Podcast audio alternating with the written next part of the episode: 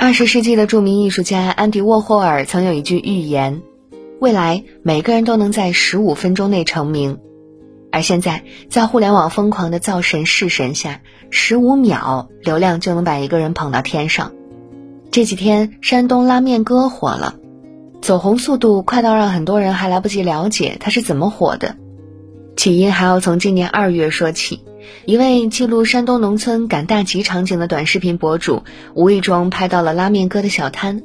视频里，拉面哥娴熟地扯着面，一脸朴实憨厚的笑。虽然一直和旁人搭着话，手上的动作却丝毫不停。三十秒就能拉出一碗面，而一大碗分量扎实的拉面，他只卖三元钱。他说自己的拉面十五年从来没有涨过价，一直是三元钱。博主问：为什么不涨呢？他憨憨的笑，等老百姓都有钱了，我再涨。就是这样几句简单的话，却戳中了很多人心里的那处柔软。他一下子就爆火了，火到了什么程度呢？走红之后，短短几天时间，他开设的短视频账号就已经涨粉两百万。无论什么人，只要是拍他的视频，轻松就能获得上万点赞，连冒充他的账号也能吸粉无数。这个朴实又单纯的山东汉子尝到了一夜成名的滋味儿。然而，随着他越来越红，我们发现事情好像开始变味儿了。为了蹭他的流量，无数人从全国各地赶来，一起涌入了拉面哥所在的小村庄。这些自称是粉丝的网红住满了镇上的每一处旅馆，通往拉面哥村子的公路拥挤到别人想进都进不来。每天天亮，拉面哥还没出摊儿。他的摊位上就已经挤满了乌泱泱的前来直播的人，他们早早就架起了直播设备，对准拉面哥的脸，全天直播。当地村民说，在他摊位前直播的至少也得两三百人，多的时候五百也是有的。一开始，拉面哥很欢迎这些人来，并不是为了牟利，他真心觉得大家来这里是因为喜欢他，他把每个人都当做粉丝看待，尽量满足他们的要求。单纯的他又怎么会明白，这群人来是为了吸他的血？你根本想象不到这些网红能有多没底线。有的人挂上了卖身葬父的招牌，各种装疯扮丑博人眼球；还有的直接不让拉面哥干活，疯狂问他问题，自己却大喊着：“老铁们快点关注，给个打赏啊！”拉面哥只能无奈的笑。白天被围攻，晚上也不得安宁。直播的人翻上他家围墙，常常拍到后半夜；还有人直接在村子里租好房子，准备长期跟拍。到不了现场的人也有其他蹭流量的办法，他们开始质疑：三块钱一碗能有什么好料啊？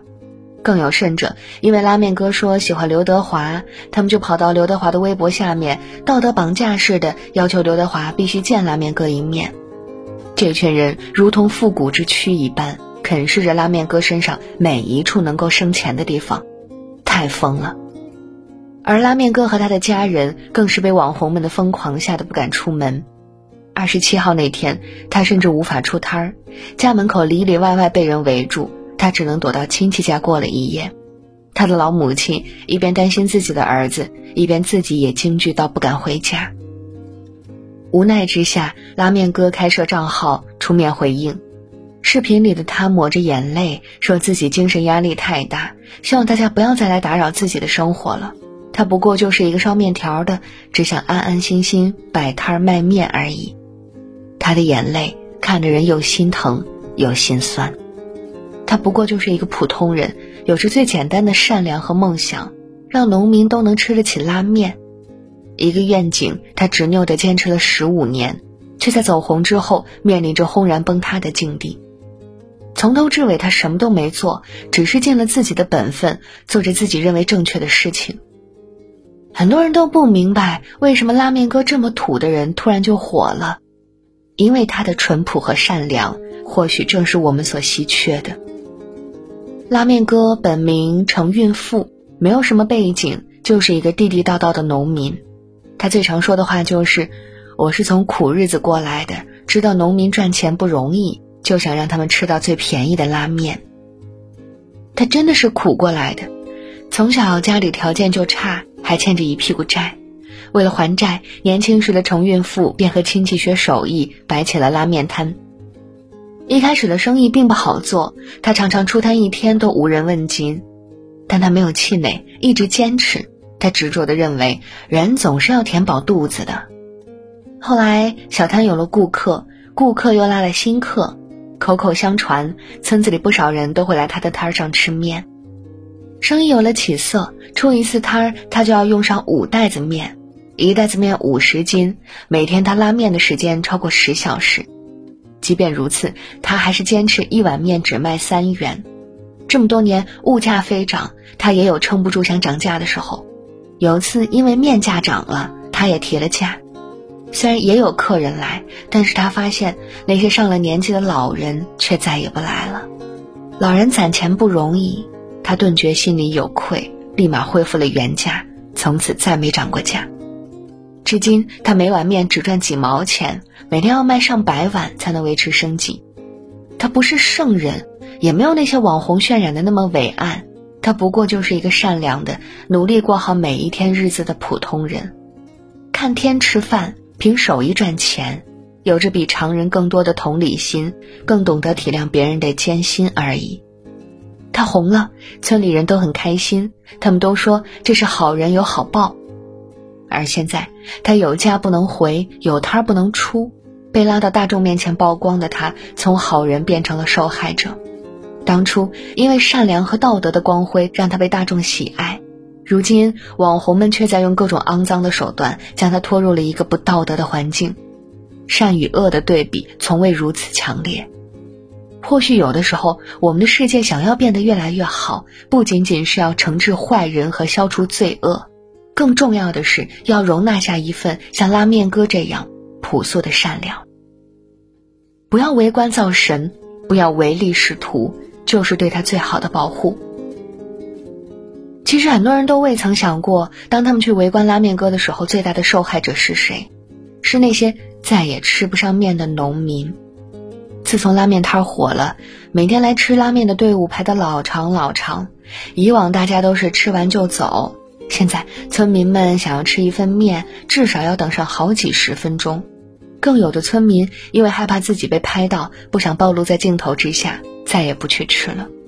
那些曾经靠着这一碗拉面填饱肚子的人，如今只好另寻办法。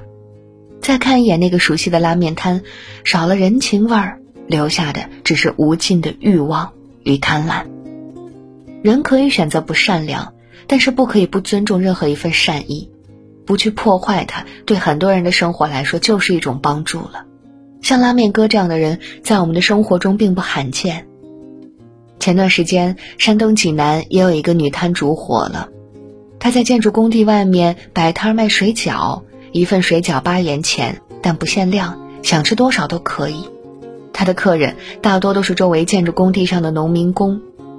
外面的饭贵，他们往往又急着早点吃完返工，所以这个水饺摊儿变成了大家最爱来的地方。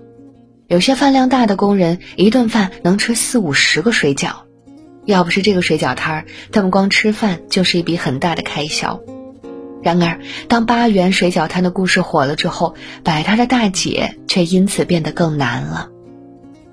为了满足网友的好奇心，水饺摊的地址被曝光，一些同行就闻声而至，恶意压价竞争。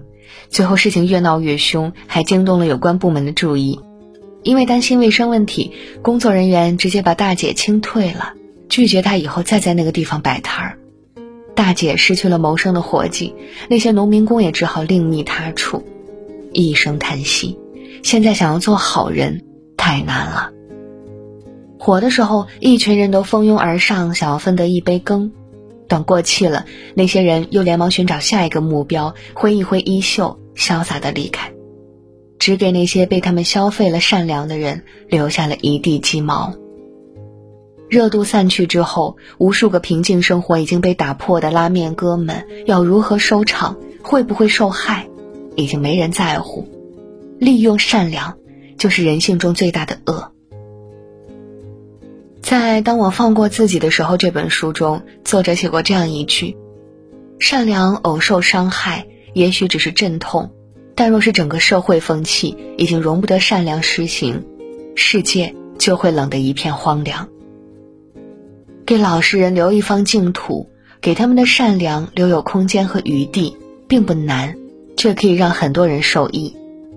因为一棵树可以摇动另一棵树，一朵云可以推动另一朵云，一个灵魂能够唤醒另一个灵魂。这个世界上有很多像拉面哥和女摊主这样的人，他们踏实肯干、平凡普通，却比任何人都要善良。他们的人生并没有什么大起大落，也没有什么精彩绝伦的事情，但却也熠熠生辉。因为这些人一直在浩瀚无垠的世界中，默默地发着自己的光，虽不强悍，但也能照亮一方天地。在人人都只为自己奔跑的年代里，这样一份朴实的善良，总是弥足珍贵的。我们别把它弄丢了。